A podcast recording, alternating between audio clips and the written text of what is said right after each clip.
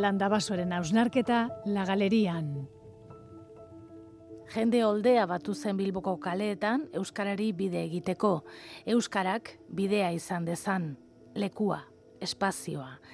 Espazioa bete da, espazioak utxe egin ez diezagun. Astiro mugitzen dira milak eta milaka, eta milaka pertsonak espazio horren bila. Irudiak itzelak ziren. Pankarta baten atzean zijoazten aldarrikapen komuna, aman komunean elkartzea beti delako abaro, beti babes. Jende oldea Madrileko kaleetan garrasi eta oiuka, harriak eta osterantzeko gaiuak botatzen dituzte poliziaren kontra, kazetarien kontra, maite ez dituzten politikarien kontra, beti kontra. Gauak sua dauka eta kea eta harriak eta kontra, beti kontra. Ni ez naizen denaren kontra urruntasunean ikusten dira, harriak eta azerrea. Jende oldea erabat zuntxitua dagoen paisaiatik alde egiten ari da. Kea darie albo batera eta bestera uzten ari diren etxeei. Burumakur abandonatzen dute etxea izan dutena. Etxea, soinean daramate orain, marrazkioak bailira. Baina ez dira marrazkioak, pertsonak dira, palestinarrak, gazatik ateratzen ziurrenen ez itzultzeko. Etxea abandonatzera beharturik, etxea berrasmatzera, etxea aurkitzera, etxea betiko galtzera. Agin arteetan sartzen zaie aizea eta bufaka egiten dutenean, aize zirimolak sortzen zaizkie, negu gorrian, aterbe bila. Gente oldea, eta gero gu gaude, zu eta zu eta zu ere bai, eta ni, eta gu, denak eguneroko tiraniatik ezin ies eginik, ezin loa karturik. Bizitza hobeak nahiko genituzke eta gure pantaietatik jente oldea ikusterakoan bizitza hobeak ditugula pentsatzen dugu, baina zalantza egiten dugu, jente oldea, badoana eta badatorrena. Eta gero gu gaude, eta denok jentea gara.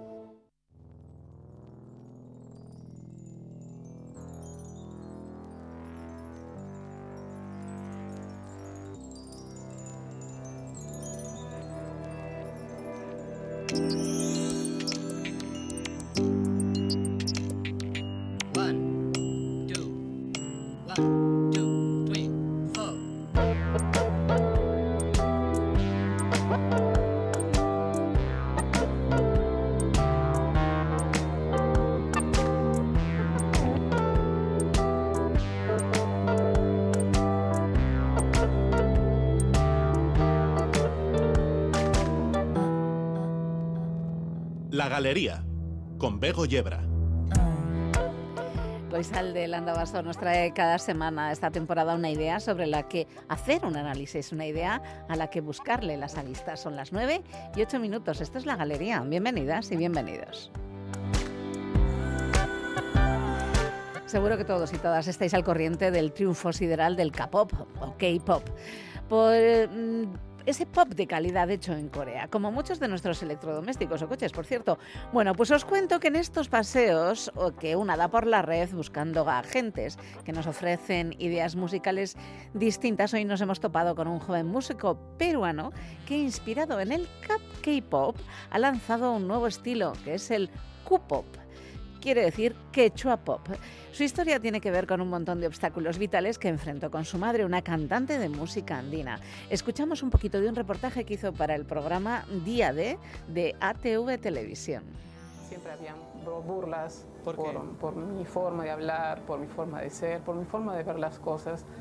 Y además soy naturalmente más introvertido y era tímido en ese momento me costaba hacer amigos, con decirte que yo en el colegio estuve ¿no? cuatro años, digamos, y el primer año no hablaba con nadie, y el segundo año pensaban que era nuevo, no hablaba con nadie, hasta que en tercero y secundaria decido abrir y encontrar un círculo de apoyo, y ahí es donde encuentro la comunidad de K-pop, ¿no? Eran un grupo de jovencitas que estaban escuchando K-pop y doramas y veía en ellas mucha apertura mental y que no se hacían bolas por nada, ¿no? Me acerqué a ellas por hacer, hacer excusa de amigos y al final terminé disfrutando de la música, de las series y terminé disfrutando de lo que es estar en una comunidad musical, en una experiencia, en sentirte en un lugar seguro en el colegio, que es tan importante en ese momento ¿no? de nuestra vida. Comenzó a hacer vídeos de TikTok primero con covers de canciones y tras el éxito... Yo dije, si esta vida la voy a vivir, la voy a vivir bien. Vamos a hacer lo más moderno posible. Vamos a hacer una canción en quechua y pop que suene a un grupo coreano moderno. Y ahí salió Imaginat. Yo les vengo a contar desde inicio, desde su inicio hace un año hasta hoy, Lenin Tamayo tiene millones de visitas. Quizás sea esta la globalización más interesante. Ramen y ceviche, K-pop y Q-pop. Esto es la galería. Bienvenidas y bienvenidos. Esto se llama ¿Cómo? Yo no busco potencia, solo el tiempo me dirá la verdad.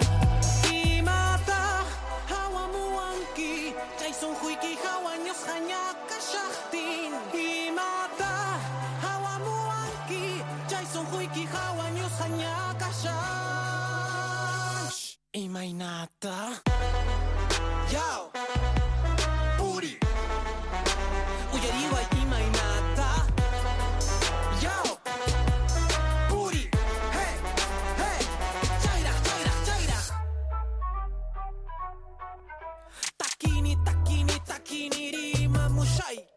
Harimoia, tu kuy kai pa wan, hamuri shan. Suya iku, suya ikusum. Puri kuy, puri kusum. Indigu atan ere Begoña. Bueno, ¿qué tal la semana? ¿Cómo ha ido?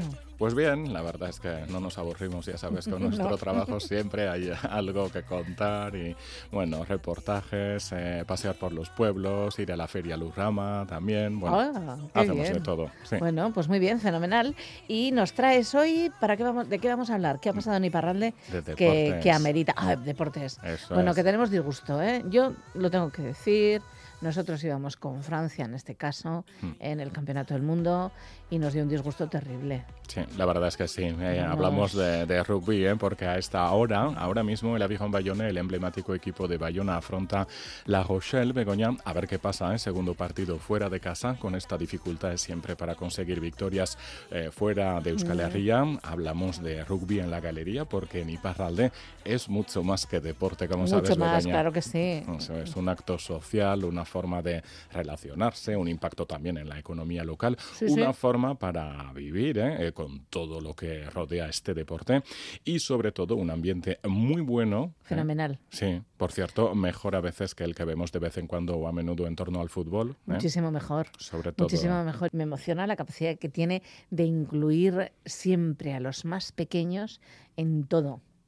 En todo lo que tiene que ver con el partido, pero también con lo anterior, con lo posterior. Me parece, me parece que, que lo bordan, sobre todo en el Avigón. De, vamos, hay que reconocer que yo soy fan del Avigón. claro. Sí, ¿sabes lo que dicen? Que No es vamos a un decir nada con los de deporte- Biarritz, pero Sí, para los pequeños, para crecer, convertirse en adultos y para los adultos, pues seguir siendo niños. niños, pues mira, que- tiene toda la razón y además parece, bueno, en el Avigón desde luego ahí están, con ello, lo tienen bastante claro. Entonces, ¿qué están en la Rochelle hoy? Sí, y si te parece, Begoña, vamos a hablar con Manuel Indecar, es un jugador Vale. del Avijon Bayona en segunda línea, tiene 26 años y es natural de Uruguay. De hecho, hace poco pudo jugar con su país ¿eh? durante el Mundial de Rugby que ha terminado hace unos días. Manuel Indecar es titular esta noche, vuelve al campo, un evento muy importante para todos. Vamos a recordar que ahí estaban también dos jugadores de, de Iparralde, ¿eh? dos campeones de Sempere, Máximo Lucu y Charles Olivon. Eh, bueno, ya ves, siempre tengo que hablar Hombre, es pueblo. que, entre otras cosas, yo estoy desolada por, el- por el Claro. que Francia no ganó, entre otras cosas porque esperaba la fiesta de, de Sempere. A ver qué organizan, Claro. que algo sí que van a Algo hacer. tendrán que hacer, ¿no? Sí, sí. Claro, bueno, de- menos mal. Sí, como decías, que finalmente Francia se inclinó en cuartos de final y fue un golpe muy duro. ¿eh? Han tardado muchos días en recuperarse, muy complicado porque eh, los dos Sempertarras tienen 30 años, pensaban que iban a ser campeones del mundo. Yo Claro. también, ¿eh? la verdad. Y dentro de cuatro años seguramente no tendrán opción no. de volver al Mundial, así que es muy duro. Mira, el seleccionador también ha tardado días en salir ante los medios de comunicación, el que sí lo ha hecho, eh, eh, como decía, es Manuel Indecar y nos ha contado que para él la Copa ha sido una aventura ah, muy interesante. Le escuchamos. No, la verdad fue una Copa del Mundo con mucha sorpresa, muy linda desde lo, desde lo personal, una Copa del Mundo muy linda, muy rica en, en emociones y bueno, la final Sudáfrica campeón, algo que predecible, capaz, porque un gran equipo, capaz que no muchos se lo esperaban, pero merecía, merecía, mereció campeonato. Y un mundial en el que también has participado eh, con Uruguay, con tu país. Eh, ¿Qué tal ha ido para ti eh, este mundial? Así es, bueno, con Uruguay nos habíamos planteado el objetivo de ganar dos partidos, contra Namibia y contra Italia. Lamentablemente no pudimos lograr la victoria contra Italia, pero sin embargo el, el global es algo positivo, quedamos muy contentos con la, con la performance del equipo y bueno, a seguir trabajando para, para poder seguir teniendo buenos resultados. Y Manuel Indecar para ti es algo especial porque te ha tocado jugar con Uruguay, pero aquí en Bayona estás rodeado de, aficionados que más bien apoyaban a, a Francia, ¿no? ¿Cómo, lo llevabas? Sin duda, bueno, acá se vive el rugby de una manera muy especial. Eh, no, muy lindo vivirlo, sentir el apoyo de la gente, el cariño, la verdad fue, fue algo muy lindo. La Copa del Mundo anterior había sido en Japón, tuve la suerte también de jugarla y fue, fue, fue muy linda desde otros aspectos, pero es verdad que acá en un, en un país donde el rugby se vive como, como un deporte propio, es algo, es algo muy lindo que se vive y se sentía todos los días en la Copa del Mundo. Sí, porque aquí en Bayona, bueno, en esta zona del País Vasco, el rugby es más que deporte, es algo social, hay que, hay que participar y ese himno también de la vieja en Bayona que se ha convertido casi, eh, bueno, en una canción famosa en todo el planeta. Bueno, allí han estado cantando en el Mundial también, ¿no? Sí, sí, impresionante. Lo que, lo que se escucha pasó a ser el, el himno del rugby, parece. algo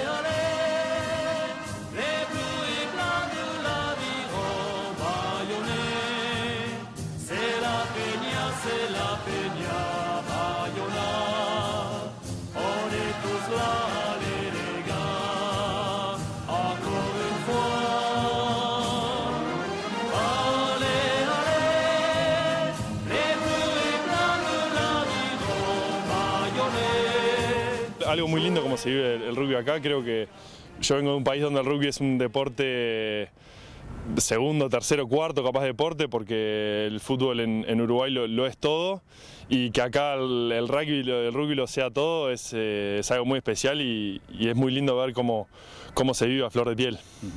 Un mundial de rugby en el que han participado también eh, dos vascos, eh, Charles Olivon y Maxime Lecu eh, de Sempere. no sé, ¿cómo has visto su, trayectoria hasta estos cuartos de, final? Finalmente no ha podido ser, Francia no ha podido ser campeón del mundo, pero bueno, por lo menos, no sé, la trayectoria de Charles Olivon, ¿cómo, ¿cómo, lo has visto? No, son dos grandes jugadores, la verdad, yo también estaba triste cuando, cuando Francia quedó fuera de la Copa del Mundo creo que merecía más, pero bueno, no es solo merecer, después había que, ganar ese partido, más allá de todo lo que pasó, hay veces que, no se da, que se precisa una pizca de suerte y lamentablemente Francia no lo tuvo. Y tuve la suerte de jugar contra Francia en, el primer partido de Uruguay en la Copa del Mundo y fue un, partido muy duro y muy lindo a la vez. ¿Y a los dos les conoces? ¿A Maxime Lucu y a Charles? Sí, los he jugado en contra en el, en el top 14 y Charles no jugó el partido contra Uruguay, pero Maxime fue, fue titular y, y un gran jugador y gran persona también. Y bueno, ahora ha terminado este mundial, eh, vuelve la liga, vuelve el top 14, eh, habéis ganado contra el Stade francés y de qué manera. Ahora llegan estos partidos eh, contra Clermont-Ferrand, contra La Rochelle. Bueno, ¿cómo van aquí las cosas en Bayona? Muy bien, contento, contento de estar de vuelta, empezando la temporada con el equipo, más allá que el equipo ya la empezó hace un par de meses. se viene una serie de partidos muy, muy dura y muy importante, vamos a jugar 15 eh, partidos seguidos sin descanso en los fines de semana, que en un deporte tan físico y duro como el rugby se, va a hacer sentir, así que vamos a precisar de, todo el equipo y acá esperando para poder aportar lo que, lo que sea desde, mi lado. ¿Y tú qué sueles aportar? Eh, ¿Cuál es tu puesto y, qué intención tienes? Eh, ¿Qué quieres aportar a este equipo de la Vieja Bayona aquí en Bayona? Bueno, mi puesto es segunda línea, capaz que no se ve, pero mido 2 metros 5, entonces los duelos aéreos en, en la tuya, en la tuya, si no me equivoco, como, como le llaman en, del, lado, del lado español. Y, bueno, aportar desde, desde ahí y en el juego, el conocimiento del juego, creo que estoy, estoy pronto para demostrar eso, así que esperando la oportunidad. Pues muchísimas gracias y que vaya todo bien y bueno, ya seguiremos hablando más adelante a ver cómo van estos partidos, 15 eh, eh, seguidos, ya es eh, mucho trabajo, así que nada, muchas gracias y hasta otra. Así, muchas gracias, un placer y hasta la próxima. Bueno, no, también todo tiene su parte positiva, han jugado el Campeonato del Mundo, igual cuando eran pequeños, por ejemplo, los nuestros en Sempere no lo esperaban, ¿no? Y, y lo han jugado, aunque no lo hayan ganado, ¿no? Así es, así que a esta hora Avijon La Rochelle, en Bayona décimo del top 14 de la liga. Muchas dificultades para el Avijon con muchas derrotas. Ahora, como decía Emanuel Endecar, 15 partidos seguidos tras el parón por el Mundial. La semana que viene los de la Purdi juegan en casa ¿eh? contra la sección Paloise, contra el equipo de Pont, primero de momento. El sábado de la semana que viene será una fiesta inmensa, ¿eh? de nuevo en el estadio de Daugé en Bayona. ¿eh? Eso es lo que subrayamos sobre todo aquí en la galería, que no es un espacio de deporte, pero que eh, eh, el rugby pero que nos encanta la fiesta. Eso es.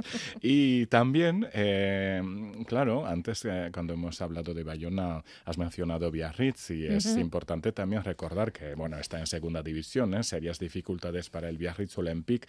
Ayer en casa finalmente se inclinó ante Dax, una derrota en los últimos minutos, pero con todo, el Biarritz Olympique eh, que está de fiesta porque cumple 110 años. Durante todo el fin de semana hay varios actos. Hay que recordar ¿eh? que fue campeón de Francia en numerosas ocasiones, vicecampeón de Europa también. Yo he viajado mucho con ellos hace años, ¿eh? ya han pasado casi dos décadas, pero bueno, allí me acuerdo de, de todos estos viajes. Les seguíamos para hacer reportajes aquí en EITV y la verdad es que, a ver, poco a poco Biarritz si recupera esta posición, eh, volver a la liga, al top 14 y eh, lo que subrayaba sobre todo era este ambiente familiar en torno al Biarritz Olympique y el Aviron Bayonne. Eh, yo me acuerdo cuando hacíamos eh, reportajes en Biarritz, claro, hay muchas imágenes ¿no? de la ciudad balneario, el emperador, luego Coco Chanel, la moda, bueno, todo, pero yo me acuerdo que íbamos también a los barrios y hablábamos con comerciantes, con mujeres que nos decían, sí, sí, nosotros apoyamos al Biarritz Olympique porque allí jugaron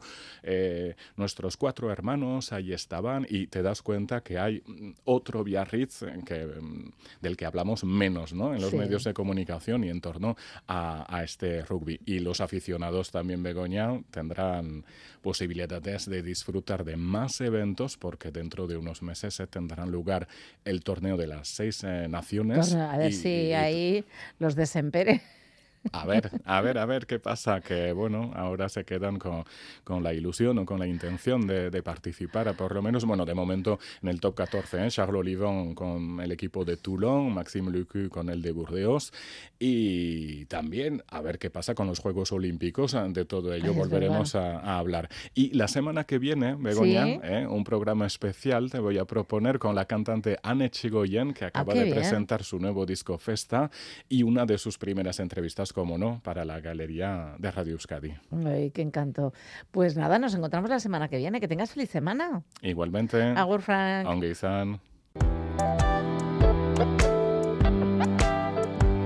Los colores de la música.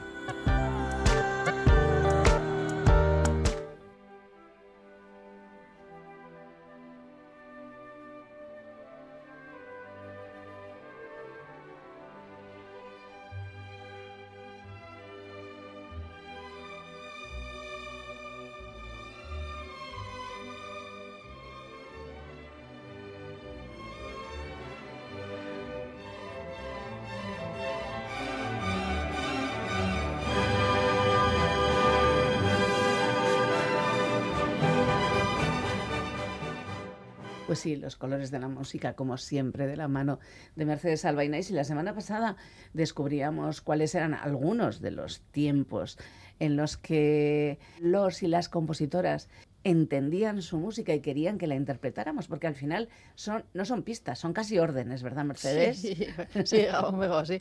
Pues sí, a veces son órdenes y, de hecho hay compositores que son súper minuciosos en las indicaciones. Por ejemplo, Bela Bartok en muchas de sus piezas para piano pone al final los segundos que tiene que durar, no solamente el tempi al que hay que tocar, sino los segundos. Algunos incluso ponen indicación de metrónomo, poner la negra igual a tanto, ¿no? A tantas...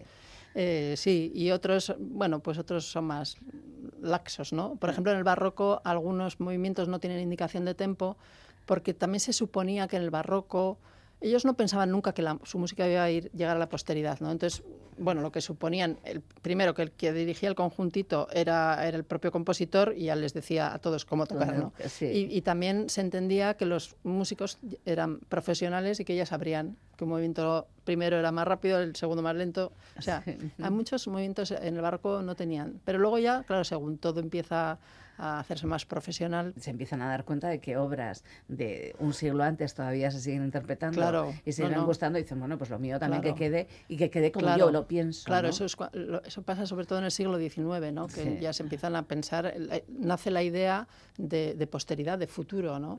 Y, y, eso, sí, empiezan a indicarlo y hay gente súper eh, muy, muy meticulosa con sus indicaciones, no solo de tempo, sino también de carácter de la música. claro, y yo creo que empieza a entrarles, sobre todo a finales del 19, el pánico a los compositores sobre cómo interpretarán mi música, porque saben que su música se interpretará o pretenden que se interprete cuando ellos ya no estén. Claro, claro. Entonces, a algunos les entra incluso el pánico, es verdad. Qué bonito. Sí. Eh, bueno, algún día haremos otros tempos, porque nos han quedado algunos intermedios por ahí, y la verdad es que, bueno, nos ayuda mucho a entender, ¿no? Sí, sí, es interesante. Algún día igual también hago uno sobre carácter, ¿no? Ah, qué bien. Todas esas palabras que acompañan a las partituras, que son muy bonitas. Sí, sí haremos uno de carácter, sí. Bueno, Nuevo Mundo, es la propuesta de hoy. Sí, bueno, también a petición de, alguien, ¿no? Que, pidió que hiciéramos un programa sobre la, Sinfonía, del Nuevo, Mundo, de Antonín Borsak.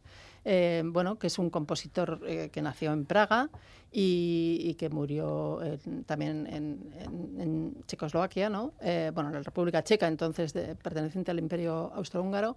Y, este hombre, bueno, es uno de los grandes em, compositores que enlazan el folclore con la música, diríamos, sinfónica y también la música de cámara, etcétera, ¿no? con la música clásica.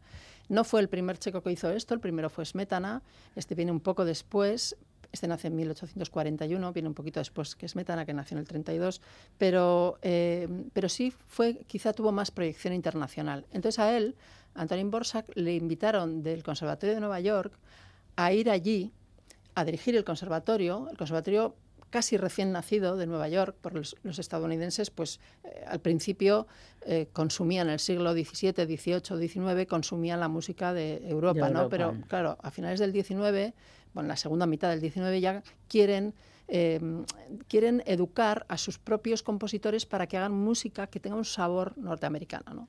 los nacionalismos diríamos que surgen en Europa en el 19, eh, pero se extienden a, exactamente, todas partes. por todo el mundo. Eso es. Entonces, eh, bueno, le invitaron a este y le invitó la, personalmente la directora del conservatorio eh, bueno, digo la directora un poco de la Junta, ¿no? Porque eh, aquí eh, el mecenazgo, que sigue siendo muy importante en Estados Unidos para la cultura, pues entonces era muy importante. Y los grandes empresarios, de alguna forma, pues entretenían a sus mujeres, pues haciendo que dirigieran estas juntas de conservatorio, ¿no? Bueno, mm. en algunos casos era un entretenimiento y en otros casos no. En otros casos había mujeres realmente muy válidas y que hacían oír su voz y que, y bueno, como en el caso de esta mujer que luchó para que este gran compositor fuera allí. Bueno, Borsak fue allí, llegó en 1892, eh, que por cierto había entonces una comunidad de unos 3.000 checos que organizaron festejos en su honor, estaban fascinados. Porque, claro, fíjate. Claro, porque era muy importante para ellos, ¿no? Eh, entonces, la, o sea, bueno, lo que era esa región de Bohemia pertenecía al Imperio Austrohúngaro, ellos eran, pues habían, estaban viviendo en Estados Unidos, algunos de raíces anteriores y otros recién emigrados, y bueno, para ellos era muy importante que un checo fuera llamado por Estados Unidos y, ¿no? y, tuviera, y, no solamente eso, sino que tuviera esta proyección. Entonces hicieron muchísimas celebraciones y tal. Bueno, él feliz. Eh, vivió allí unos dos años y medio, primero fue con su mujer y algunos hijos, y luego un poco más tarde, cuando él ya se quería ir porque realmente la añoraba, su, tierra, ¿no?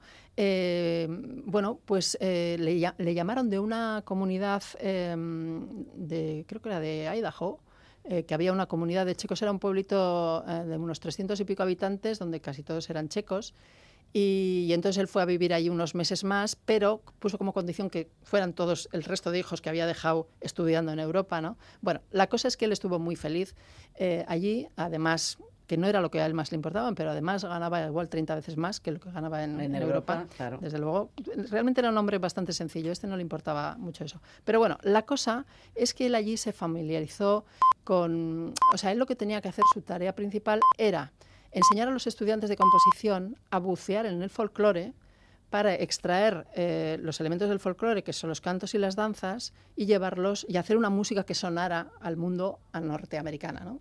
Bueno, habría que discutir cuál es el folclore norteamericano en aquel momento porque claro, ellos llegaron de toda Europa a colonizar. exactamente, mezcla de todos los folclores del mundo, igual sin mirar ni siquiera a los pueblos originarios. Pues sí. Probablemente que también tendrían su música. Sí, sí. Que me he acordado que el pueblo no era en Idaho, era en Iowa. En Iowa. En Iowa, que se llamaba Spillville. Tenía 350 habitantes, casi todos chicos. Bueno, pues ahí es donde vivió Borsak los últimos meses antes ya de volver. Y, bueno, él allí, eh, pues claro, investigó un poco los cantos negros, Claro, que a los negros también los habían llevado los pobres a la fuerza, eh, a los indios, el canto de los indios, los ritmos, que eso sí era de, la tierra, ¿no? Y él lo que dejó dicho eh, acerca de esta sinfonía que después se conoció como del Nuevo Mundo, fue esto. No he utilizado ninguna de las melodías, esas que he conocido, ¿no? ni negras ni indias. Solo he escrito temas propios a los que he incorporado las peculiaridades de la música india y negra. Y desde el momento en que escogí estos temas, los he desarrollado con todas las modernas, o sea, las actuales de aquel momento, aportaciones en cuanto a ritmo, armonización, diseño contrapuntístico y colorido orquestal. O sea, él dice que no, no se ha inspirado en ellos, pero los temas son de él. ¿eh? Bueno, porque sobre esto durante muchas décadas ha habido muchas discusiones. ¿no? Bueno, y, vamos a escuchar ahora eh, una parte de este primer movimiento que bueno que tiene un tema modal, un tema que suena como arcaico y es una idea básica repetida, que esto es muy típico en los folclores de todo el mundo. Los folclores no desarrollan las ideas, ¿no? Son ideas que se exponen, se repiten, y, cuando saturan, pues se busca otra idea y tal. Bueno, eh, suenan los instrumentos de viento madera, nos va a sonar un poco arcaizante porque es modal. Después, él, eh, sobre, esa, sobre la misma idea, lo orquesta con la cuerda y además lo, lo, transforma en algo ya tonal, o sea, parece ya más elaborado. ¿no? Eh, después hay otra, la, famosa idea que ya hemos escuchado de la flauta, ¿no? del tema del swing low switch chariot, que era, es un tema de un espiritual negro, que quiere decir, pues eso, balanceate despacio, dulce carromato y llévame a mi casa. ¿no? Eh, y después hay otra idea que, ya ha aparecido. Bueno, lo que es Borsak, que era un, hombre pletórico de ideas musicales, enlaza estas tres, la modal arcaica que después eh, la, colorea con la cuerda, eh, la de la flauta del espiritual negro, que según él es tema propio, no es de un espiritual negro, pero bueno, está adaptado, y un tema C. Bueno, pues todo esto, fijaros con qué maestría lo enlaza la orquesta, etcétera.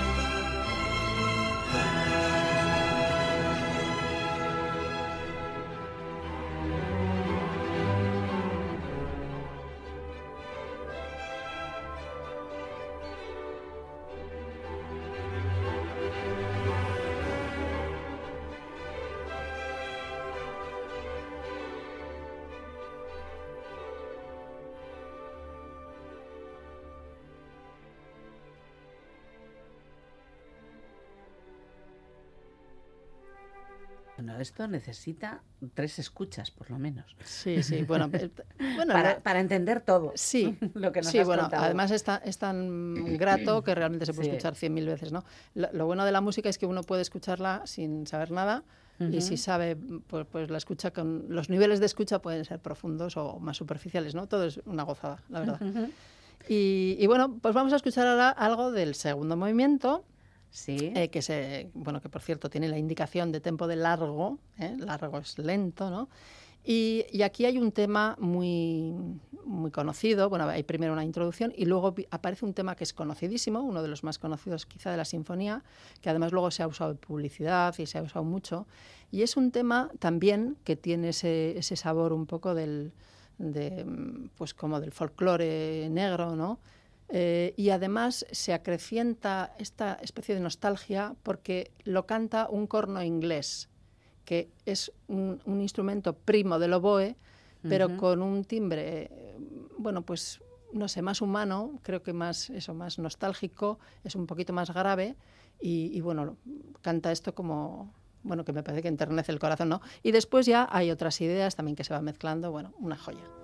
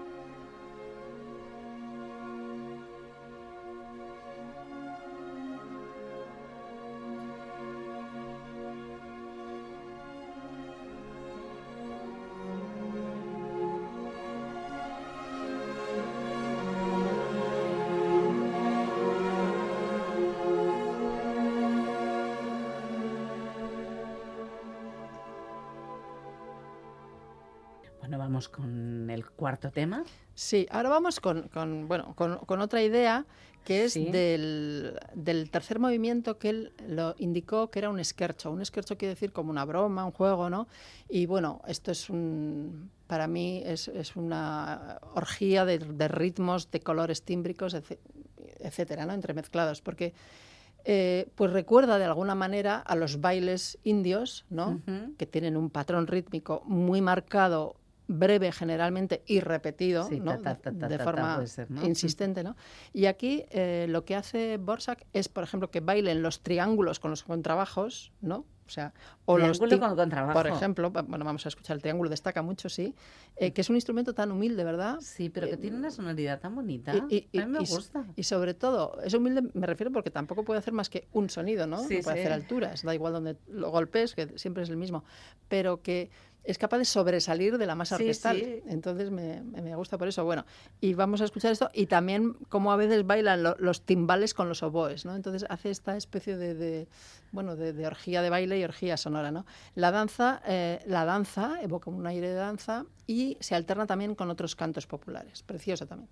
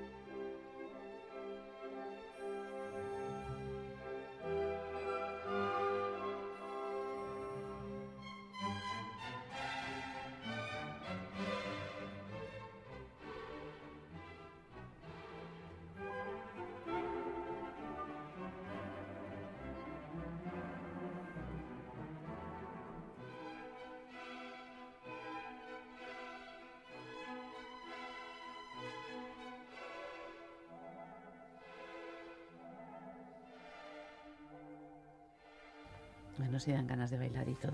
Sí, la verdad, sí, todos esos acentos cruzados, ¿no? Que, que evocan, pues eso, una métrica más del folclore, más que la métrica que, que aplicaron los compositores a, a, la música clásica, ¿no? Que durante muchos décadas y siglos, pues en Europa hemos sido un poco sosotes, ¿no? Desde el punto de vista rítmico, excepto en los folclores, pero como los folclores salieron a la luz ya en el 19, antes se habían quedado un poco hibernando, ¿no? Mm. Pues, pues claro, todo esto agita, agita el discurso enormemente. Es precioso. Sí, sí, y llena la orquesta de instrumentos. También, es eso, un gran Borsak, sí. Sí, sí.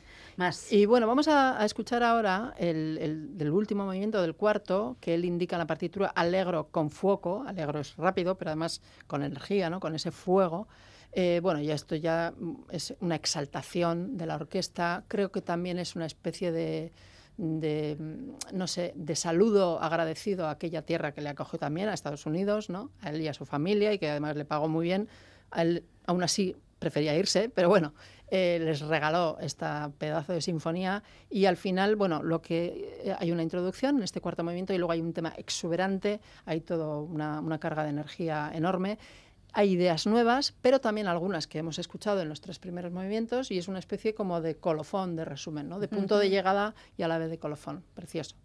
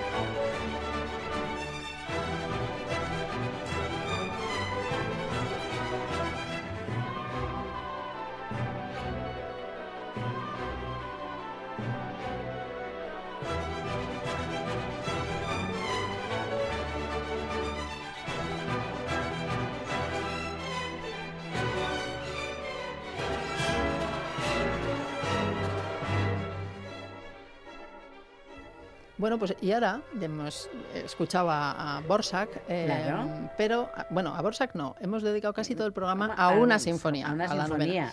Pero yo quiero completar con eh, un par de movimientos de una compositora, mujer, eh, y he elegido un par de movimientos de Louise Farrenc, es ella, ah, que era una compositora francesa que nació pues casi 40 años antes que Borsak, en 1804, o sea, es una de las primeras románticas murió en 1875, y ella fue una mujer, bueno, eh, extraordinaria porque fue la única mujer profesora o sea, profesora mujer del Conservatorio de París en el siglo XIX, fue una pianista brillante que giró por toda Europa, fue editora con su marido, que era flautista, eh, editaron partituras propias y de otros también, rescatando, ella eh, le interesaba mucho la música pasada, música antigua, que bueno, podía ser música del siglo anterior, ¿no? Entonces, ella eh, eso, quería rescatar cosas para que no se perdieran y también eh, hizo una, organizó una serie de conciertos de música antigua, que como digo podía ser del, siglo anterior, ¿no? Eh, ella la, llamó sesiones históricas del ah, piano en la Sala Erard de París, que la Sala Erard bueno, ha sido un referente ¿no? también en el siglo XX. Y, y, bueno, pues todo esto fue esta mujer y además compositora pero no solo de obras de pequeño formato, que era más habitual en el 19, sino de sinfonías. Entonces vamos a escuchar, en primer lugar, de su primera sinfonía que terminó en el año 1841, año en que nace Borsak, em, vamos a escuchar un movimiento donde también em, hay una gran energía, ¿no? La energía que hemos escuchado en Borsak también aparece aquí, en esta, en esta pieza. Y, bueno, y me parece que alterna todo ese vigor, esa contundencia con el lirismo. Entonces hay un, gran equilibrio. Es una compositora que, que, a mí me parece, la Orquesta de Bilbao hizo algunas obras el año pasado, y me parece que combina muy bien estas, o sea, no, tiene mucha fuerza, ¿no? Mucha fuerza compositiva, pero también eh, mantiene el lirismo, ¿no?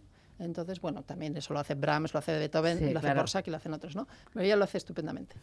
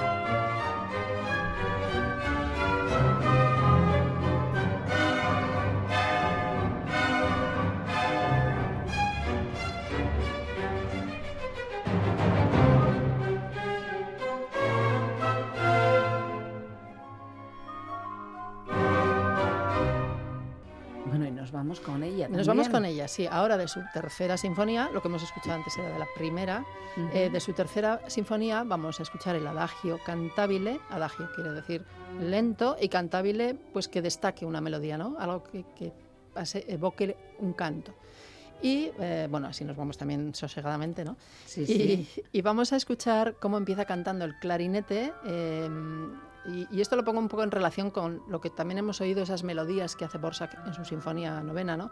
Como aquí canta el clarinete y la trompa sobre bueno, un lecho, ¿no? Un, colchón, telón de fondo de la orquesta muy tenue, pero también un poco la pulsación del timbal, ¿no? que va vertebrando un poco o haciendo latir el discurso de la música. Bueno, pues con ese latido nos vamos y será hasta la semana que viene, Mercedes. Hasta que tenga feliz semana.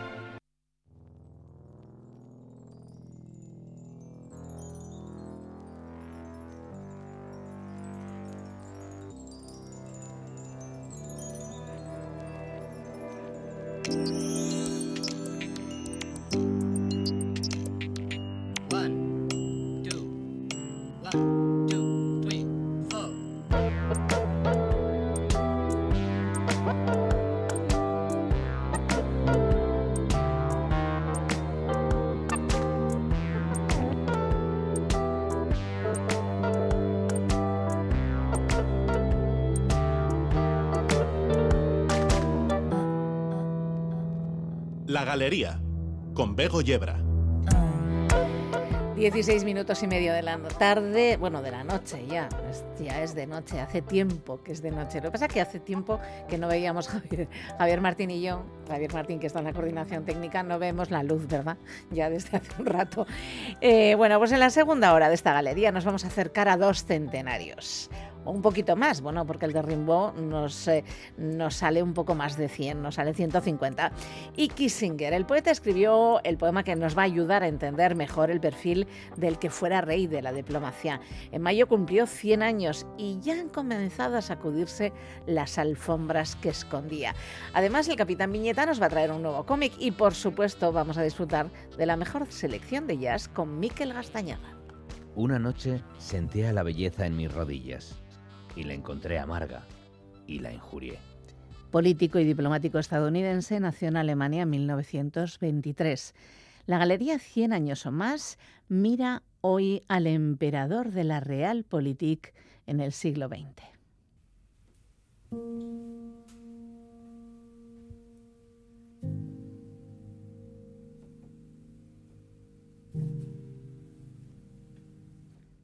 Me armé contra la justicia Abandonó Alemania debido a su origen judío en 1938. En el 42 obtuvo la nacionalidad americana. No nacer en Estados Unidos le cerró la posibilidad de ser candidato a la presidencia. Oh hechiceras, oh miseria, oh collera, a vosotras os he confiado mi tesoro. Estudió ciencias políticas y se dedicó a la enseñanza en la Universidad de Harvard antes de dedicarse a la política en las filas del Partido Republicano logré desvanecer de mi espíritu toda esperanza humana. Cuando Richard Nixon llegó a la presidencia de Estados Unidos, le nombró asesor para asuntos de seguridad nacional en 1968. Dicen que la brillantez con la que ejerció su labor hizo que en 1973 le nombrara secretario de Estado, lo que de este lado del mar entendemos como ministro de Asuntos Exteriores sobre toda alegría para estrangularla, di el salto sordo de la bestia feroz. Cuando Nixon hubo de dimitir, forzado por el escándalo Watergate, y le sucedió el vicepresidente Ford, este mantuvo a Kissinger al frente de la política exterior. Yo llamé a los verdugos para morir mordiendo la culata de sus fusiles. Invoqué a las plagas para sofocarme con sangre, con arena. Cuenta su biografía que durante los años en que dirigió la diplomacia norteamericana, Kissinger diseñó una nueva política exterior y quizá incluso un nuevo marco internacional. Impulsó la distensión mediante la renuncia de los Estados Unidos al principio de intervención militar global, así como el reconocimiento de la Unión Soviética como interlocutora y partícipe de la hegemonía mundial. Eso pasó en la conferencia de Helsinki 1975. Fue uno de los principales artífices del acercamiento de los Estados Unidos a la República Popular China. En 1971 viajó a Pekín, donde preparó el reconocimiento diplomático del régimen de Mao y la visita de Nixon en 1972. El infortunio fue mi Dios.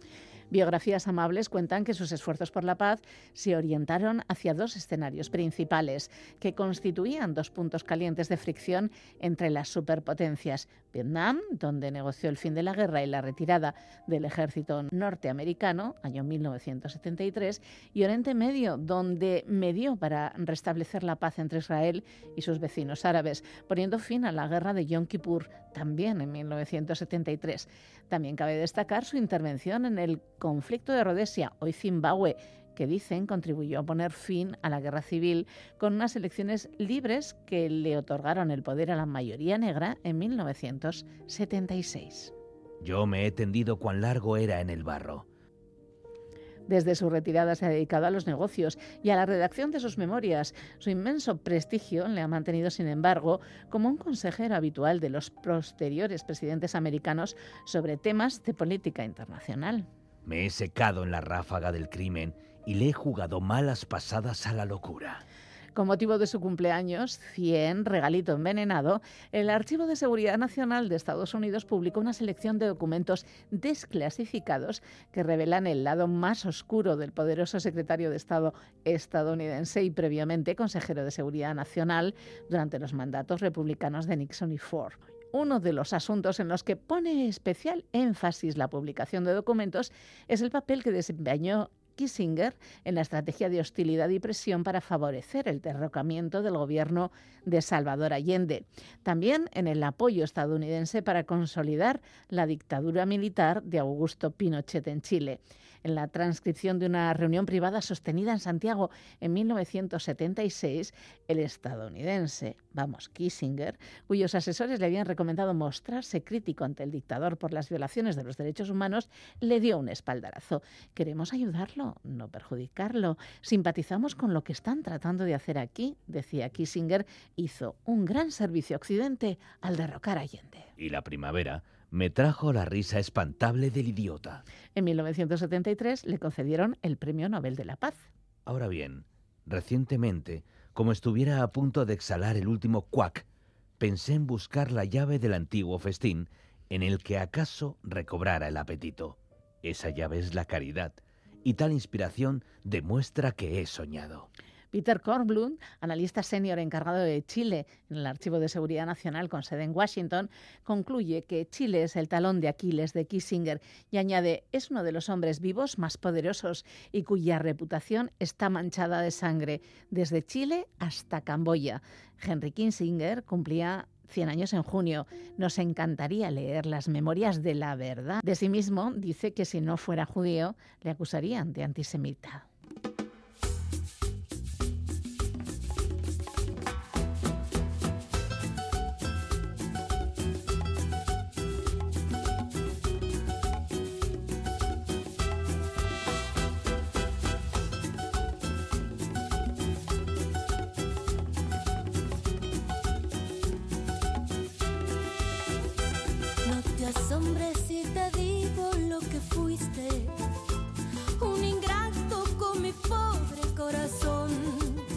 Nos acompañaban en este perfil Arthur Rimbaud con el poema Una temporada en el infierno. Lo escribió con 19 años en 1873, hace 150 años. Nos lo recitaba Miquel Ibáñez. La música la ponían la Sonora Latina con Mon Laferte, chilena, que no creo que le dedicara su amor al emperador de la Realpolitik.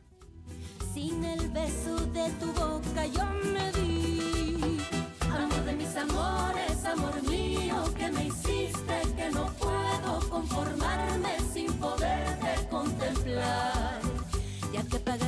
pagaste mal a mi cariño tan sincero, lo que conseguirás que no te nombre nunca más. Amor de mis amores, si dejaste de quererme, no hay cuidado que la gente de eso no se enterará. Que gano con decir que un hombre cambió mi de mí que nadie sepa mi sufrir.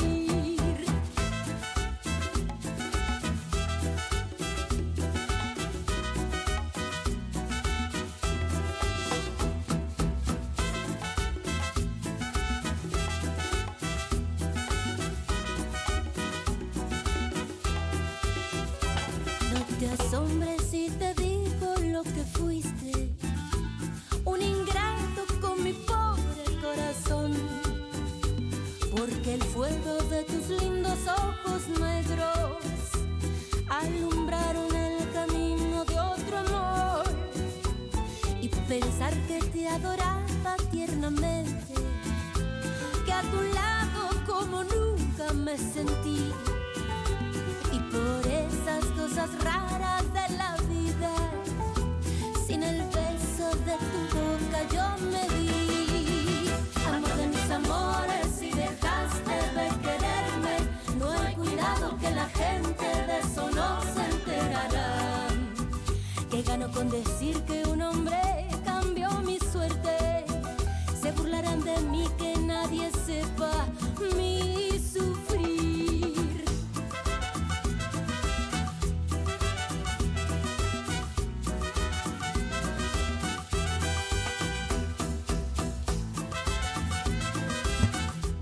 Pues aquí estaba la chilena Mon Laferte con la sonora, sonora latina.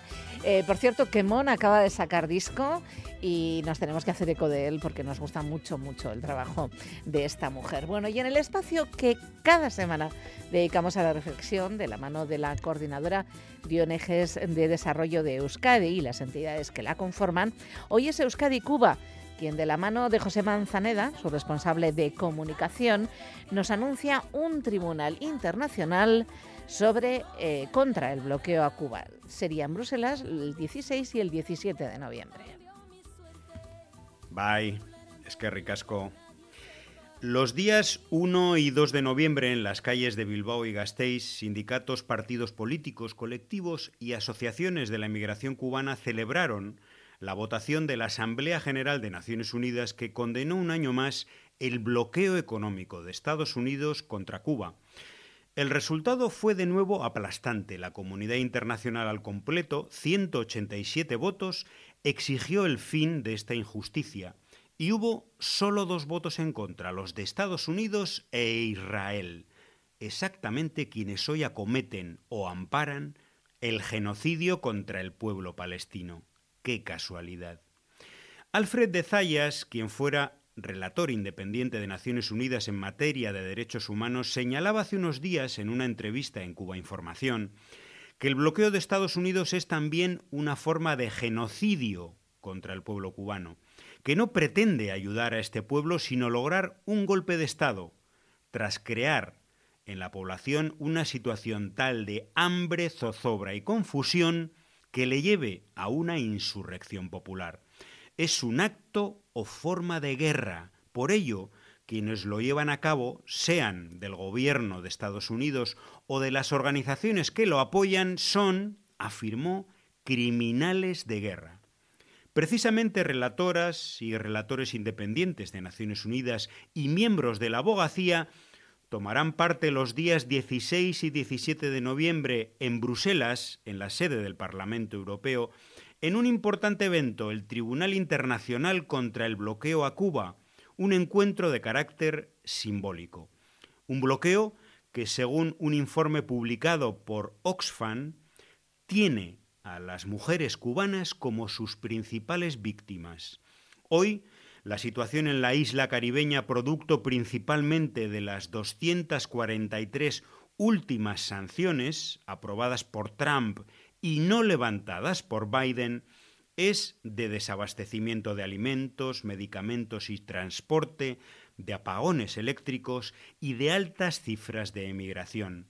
Entre todas las medidas de asfixia, la inclusión de Cuba en una supuesta lista de países terroristas, confeccionada por la Casa Blanca, es una de las más dañinas. Implica el cierre bancario internacional para la isla y dificulta la compra de insumos esenciales como los medicamentos. También las transferencias de recursos de cooperación por parte de ONGs vascas como Euskadi Cuba.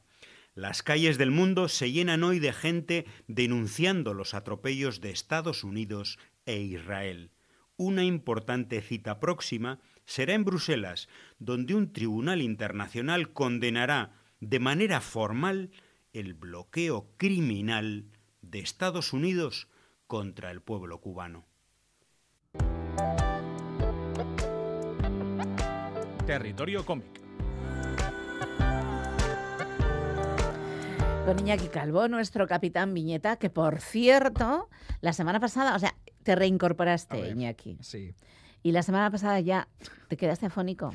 ¿En serio? ¿Qué está pasando contigo? Pues no lo sé, será la edad. nuestro superhéroe, el único superhéroe, que tenemos pues en la casa. Soy un superhéroe muy humano y me pasan cosas. Eres un superhéroe virrioso contigo. no hacemos una saga de Marvel, pero vamos ni para atrás. No, no, no, no, no doy para tanto, no doy para tanto. me, tengo que me conformo con hablar de, en lugar de protagonizarla. Bueno, eh, mm. menudo título. Sí. ¿Te ¿Eh? gusta, eh? Me, parece interesante, aunque me da un poco de yuyu. ¿Quién lo dice? ¿Tú o yo? Dilo tú, claro. Lo digo yo. A ver. Las muchas muertes de Laila Starr. Fíjate, o sea, ¿cuántas vamos a ver? Pues eh, creo que son cuatro. Cuatro muertes. Sí. Pero bueno, tiene capacidad de resurrección. Ah, y ahora te cuento, ahora te ah, cuento. claro, esto no es una. Siendo así. A ver, a mí, de, primeras, los autores. Es una novela gráfica que el guion lo ha escrito Ram V eh, y el dibujo es de Felipe Andrade. Eh, ¿Que ¿Quién es Ram V? Pues es Ram Venkatesan, que firma como Ram V y es indio, es un guionista indio. Indio. Y el dibujo es de Felipe Andrade, portugués. O sea, guion de un, de un guionista indio. Indio de la India. De, indio de la India y dibujo de un portugués. Los dos trabajan para el mercado americano, evidentemente, pero tiene de bueno la historia que está ambientada en India. Es decir, la mitología de lo que aparece y la ciudad concretamente es Bombay, es India. Y el cómic empieza con la muerte de una joven que cae desde el sexto piso de un rascacielos en la ciudad de Bombay. Están celebrando una fiesta de fin de curso de ciencias de la comunicación y la chica, pues no se sabe si se tira, se cae. Bueno, el asunto es que cae e ingresa muy grave en el hospital y se muere. Al mismo tiempo que ocurre eso en ese sexto piso del rascacielos, en el, en el cielo, mm, en la torre plateada más allá de las nubes donde viven las deidades indias. Un buen sitio. Eh, el dios supremo, el dios de tres cabezas, sí. Eh, convoca a la muerte para decirle que está despedida. ¿Cómo? Estás ah, porque despedida. Se, ha equivocado, ha hecho las cosas mal o no, No, no, no. Le dice que está despedida. A ver, ¿qué hace muerte? Pues protesta, que no pueden hacerle eso después de tanto tiempo, pide incluso eh, pide incluso que qué. ¿Por qué le van a despedir? Pues porque ellos saben que nace un niño que va a dar con el secreto de la inmortalidad. Entonces, como ya la muerte no va a pintar nada en este mundo, pues le van a despedir. Y le despiden, de hecho le despiden. Ella protesta, les dice que qué pasa, que oye, que, maten al niño para que no descubra la fórmula de la vida eterna, pero nada, la decisión es definitiva, como estos jefes estrictos. Claro, no me imagino que no hay un sindicato de dioses. No, Está usted despedida. Está usted despedida, señora muerte. Y eso sí, le anuncian que le van a otorgar un cuerpo humano para experimentar por sí misma los placeres de una vida mortal. Ajá. ¿Eh? Que disfrute de la vida un tiempo eh, finito. Eh, muerte se resigna, pero pide que cuando llegue a la Tierra le dejen cerca de donde está el famoso niño. Ángela María. Que se va a llamar Darius. Darius. Eh, quiere conocerle, seguir sus pasos y así en plan tapadillo pues se lo conceden, sin que lo sepa el, dios de tres cabezas, que no se entere de lo que están haciendo los subordinados. Eh, muerte resucita, porque claro, ella tiene que llegar al cuerpo humano de alguna manera y el cuerpo que le dan es el de la chavala que se ha muerto al caerse. Ah, el de, la Star. De Laila Star, que es el nombre de la chica esta. Y así empieza un largo periplo en el que Laila muere varias veces y resucita otras tantas. A ver, ¿por qué? Si es mortal, ¿no? Pues porque Pran, el dios de la vida, es un buen colega y le hace el favor. Le da pena que su colega muerte palme por siempre es por algún tipo de accidente, suceso. O sea, nada natural. Entonces dice, no, no, no te vas a morir y la resucita cuatro veces. Lo que ocurre es que cada vez que Laila resucita han pasado varios años. La primera vez, ocho años. La segunda, doce la tercera 16 y la cuarta y última 28. Vamos, que me estás contando que se lía con el niño que se lo sabe todo. En esos ¿No hay románticos? No hay romántico, no hay romance. Laila vive su vida más o menos y poco a poco se va enterando de cómo crece el niño Darius y se convierte en científico y eh, cuando ella resucita la cuarta vez, Darius es ya un hombre mayor. Ah. Y todavía no ha puesto en marcha su descubrimiento de la inmortalidad. Eh, en el último capítulo, Laila y Darius se reúnen, se encuentran y no digo más. Y no digo más. Es, eh, yo te puedo decir, quiero saber. es uno de los cómics más mm, bellos y sugerentes que he leído este año. Porque imagínate qué argumento. La muerte mm, despedida esperando a que el que va a inventar la inmortalidad haga efectivo su invento. Y, esa, y la trama es esa. Y hay ilustraciones alternativas. Sí, las portadas de como esto se publica en comic books eh, en, Estados Unidos, eh, se, se añade en el, en el, formato integral, que es el que se publica en castellano, las portadas de cada, de cada cuadernillo, de cada comic book. ¿Qué estás haciendo? No puedes leer el final. no leas el final, porque el, final, el final es la gracia. Bueno, la gracia es el desarrollo sí, también. el desarrollo, ya te digo que es una historia curiosísima. Por eso, y la estructura y cómo está pensada. Eh, nosotras disfrutamos de eso también. vale, me lo quedo, ¿vale? Quédatelo. Y, además es que ya te digo, a mí me, maravilló como, como si fuera una oficina, llega y muerte y le dice, está usted despedida. ¿Cómo? ¿Qué, me dice? Con la de años que llevo sirviendo bien a la causa. en fin. La Yastar. Sí. De las, bueno, la Yastar, las muchas muertes de la Yastar, de, de Ramude y, Felipe Andrade. Publicado por Planeta Cómic. Pues estupendo, me lo quedo, ¿vale? Muy bien. Feliz semana. Igualmente. Nos vemos, agur. Gracias por escuchar. La Galería. La Galería, territorio musical. Sí, señor, territorio musical, el último territorio de esta noche de sábado en la Galería de Radio Euskadi.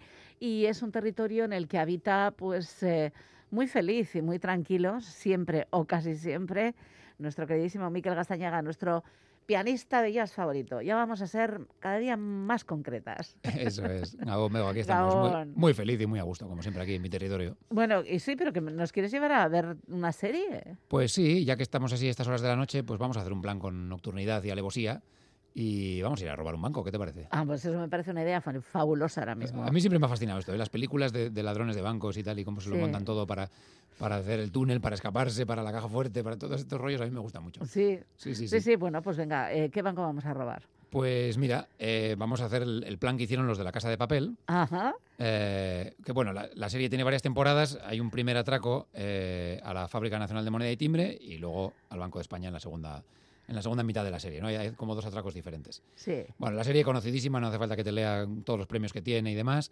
La idea, el, cerebro detrás de todo esto es Alex Pina, eh, de Pamplona. Bueno, eh, un, genio, el, rey Midas de la, de la, televisión hoy en día, todo lo que toca lo convierte en, éxito. Eh, está en, su, su, nombre está detrás de un montón de series y películas conocidas. Y toda esta idea se inspiró en los atracos de un tal Willie Sutton, que, existió, un, ladrón de bancos de verdad que, dio como 100 golpes, nunca tuvo necesidad de disparar a nadie, se embolsó 2 millones de dólares en, las décadas de los años 20, 30, 40. Y, no se manchó las manos de sangre, eh, pero claro, con inteligencia, ¿no? Entonces todos los planes que él diseñó y eso, pues se conocen y bueno, en eso se inspiraron un poco para, para la serie, ¿no?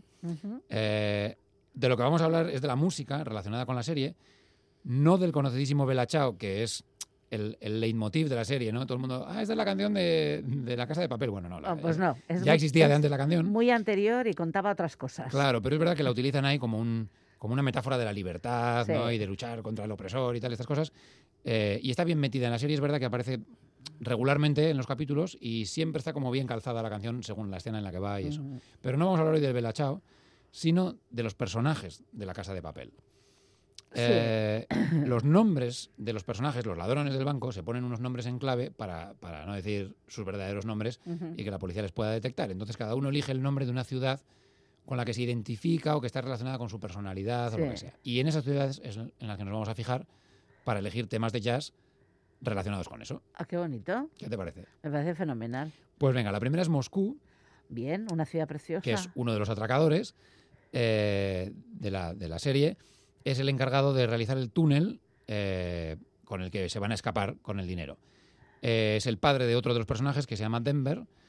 Y bueno, él intenta siempre a su hijo llevarle por el buen camino, pero nunca lo consigue. Bueno, él, el Moscú este fue minero en Asturias y bueno, en realidad pues eh, iba muy mal el tema de la mina, ya se estaba arruinando y tal, y entonces bueno, él decide ponerse a robar pues como una manera de, de, salir de eso, ¿no? Y curiosamente es un minero que tiene claustrofobia. O sea, él se dedica a hacer túneles pero, pero eso le agobia mucho y es un personaje muy, muy curioso. La canción que vamos a escuchar se llama Misión a Moscú, Mission to Moscow. Sí. Nos la va a tocar Benny Goodman, año 42. Eh, y el compositor en realidad era Mel Powell, un pianista y compositor de esa, de esa época, que también compuso mucha música para series de televisión, como por ejemplo los cortos animados de Tom y Jerry. Ah. Esas músicas de, dibujos animados que, de, nos han, de, esa época de los años 30, 40 y tal pues era, era este Mel Powell el que lo compuso. No es muy conocido él, pero tiene un montón de premios. Entre otras, te diré que tiene el premio Pulitzer por un concierto para dos pianos que, compuso, para dos pianos y orquesta, que se llama Duplicates. O sea que vamos, un tío de primera división. Y una, una de sus composiciones fue esta Mission to Moscow.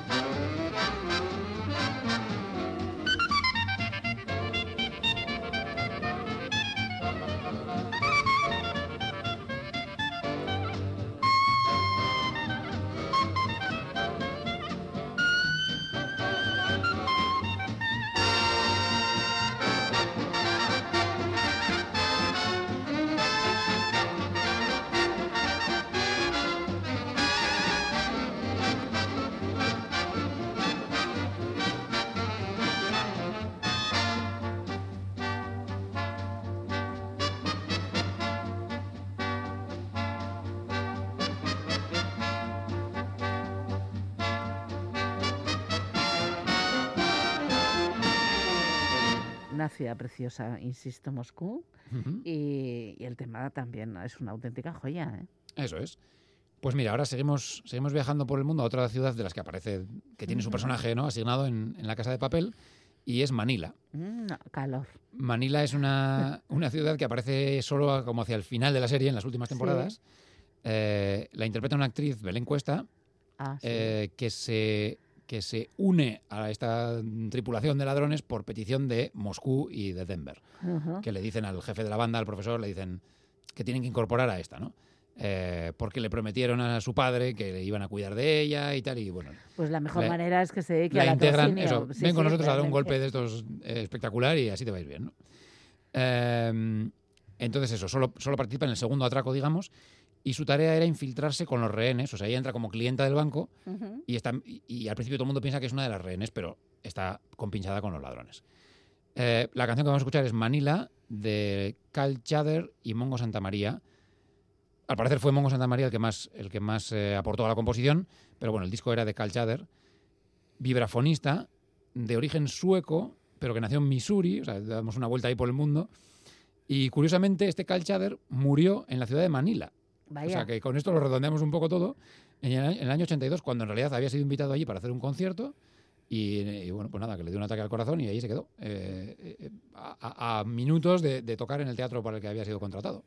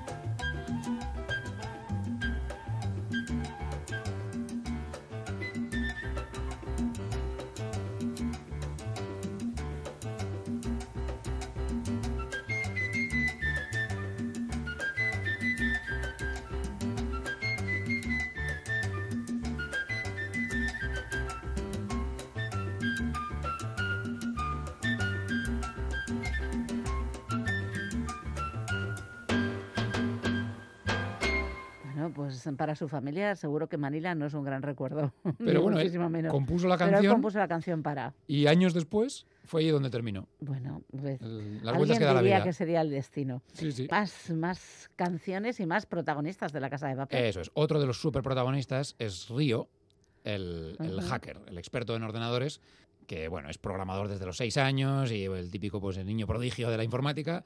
Eh, sabe todo sobre alarmas electrónicas y este tipo de cosas. Y bueno, es como el más joven de la banda y es muy, muy tranquilo, soñador y más bien sumiso, ¿no? Es como el blandito de la banda. Entonces siempre le consideran como el eslabón más débil. Y de hecho, pues la segunda temporada eh, empieza con que le tienen que salvar a él y es todo un poco como por culpa de, de Río, ¿no? Bueno, la canción se llama A Rainy Night in Rio, una noche lluviosa en Río. ¿Qué hacemos cuando el plan se nos chafa por culpa de, de que hace malo, no? Eh, en Euskadi, pues mantener el plan. O sea, no cambiamos el plan Sin ninguna duda, vamos. porque llueva, nos da igual que llueva. Pero en Río, igual, claro, tú tienes un plan de ir a la playa, de salir de paseo, de lo que sea, y cuando llueve, pues la canción se pregunta, ¿qué hacemos en una noche de lluvia? ¿Cancelamos el plan de salir a bailar y a pasear? ¿Nos quedamos en casa suspirando? ¿O no? ¿O hacemos como en Euskadi y hacemos la vida normal, solo que con lluvia? Pues no, se quedan en casa suspirando.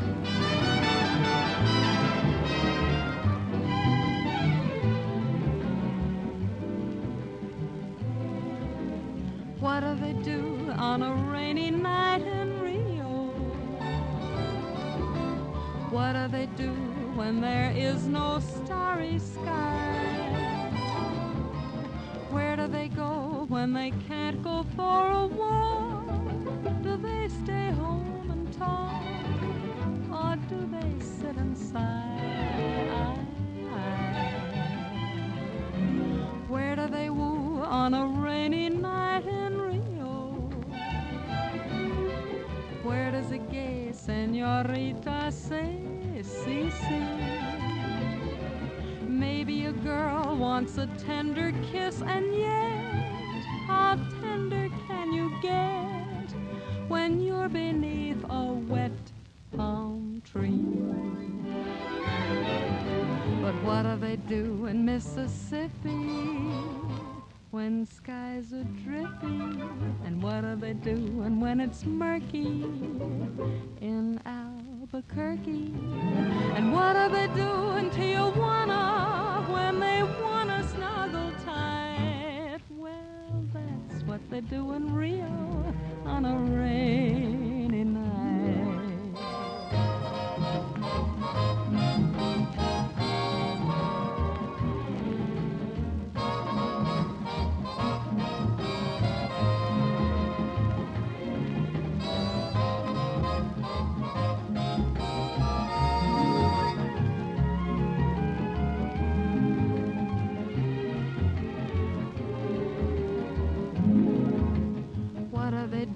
Skies are dreary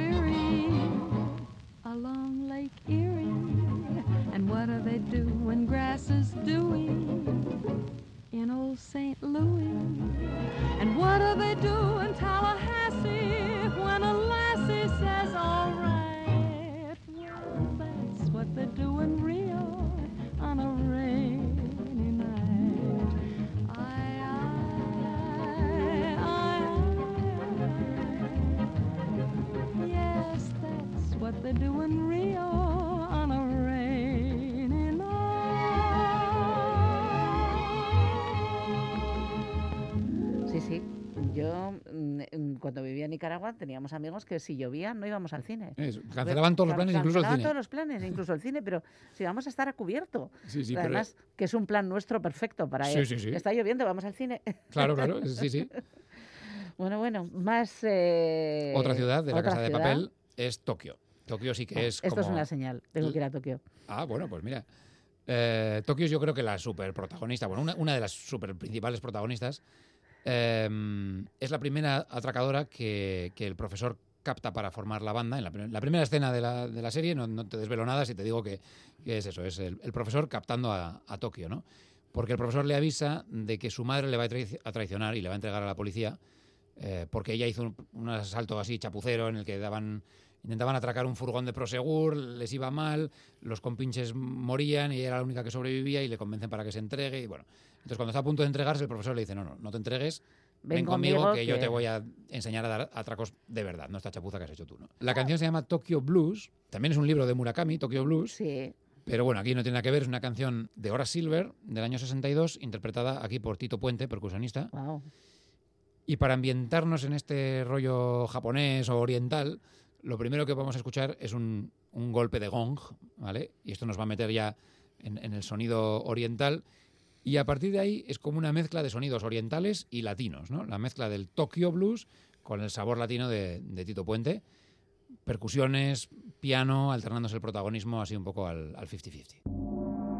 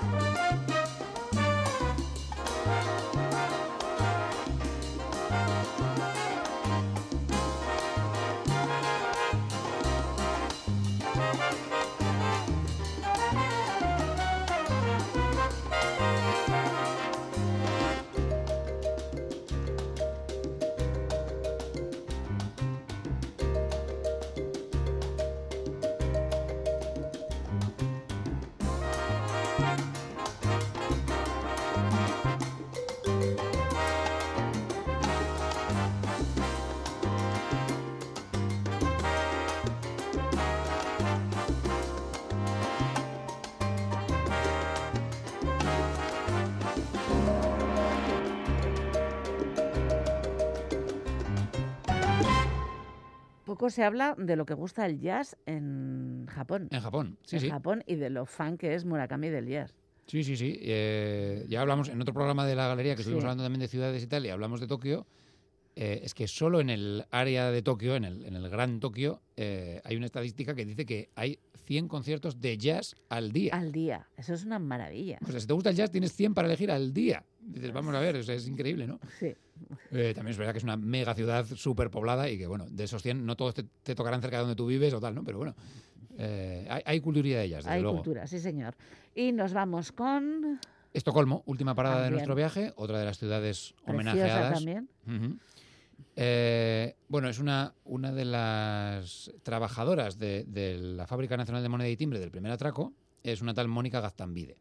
Sí. Ella es la secretaria del director de la fábrica de, de moneda, que es un tal Arturo Román, Arturito, que le llaman ahí en la serie. Y, y ella es la secretaria. Pero durante ese atraco, pues eh, se va enamorando de uno de los ladrones y al final ella se pasa a, a ladrona también y al final es pues como la novia de Denver. ¿no? Y cuando pasa a ladrona, consigue, le, bauti- le rebautizan con un nombre de ladrona que es Estocolmo.